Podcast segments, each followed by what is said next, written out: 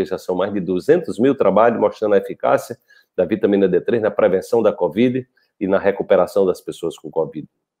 Então, por que é que não se faz isso? Porque simplesmente a, a vitamina, a, a, indústria farmacêutica, ela trabalha com a ideia, ela trabalha com a ideia de patentes, né? Então, ela faz alguma coisa e ela patenteia. Aquilo passa a ser um direito exclusivo de exploração comercial dela é, por 20 anos, né? Então, até pensando em reduzir esse tempo aí. 20 anos, 20 e tantos anos. Foi, acho que, mais tempo, né? Então, é, e aí você não. Só que você não pode patentear aquilo que é da natureza. Por isso que quando ela descobre, por exemplo, a penicilina, a penicilina, é, a origem da penicilina é um fungo, né? Os fungos são muito inteligentes, né? Mas aí eles vão lá e vão para o laboratório e faz um, um, um, fungo sintético. Eles têm que sintetizar.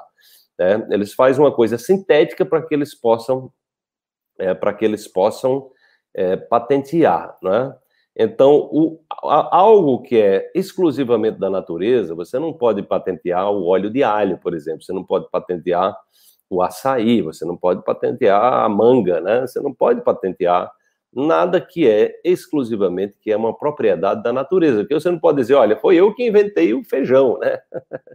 Aí o que é que eles fazem? Eles começam a produzir esses benditos, esses malditos transgênicos, que são exatamente, é, eles modificam, eles modificam a forma, né, a genética desses milhos, desses feijões, né? E isso é outra forma de estar gerando outro problema.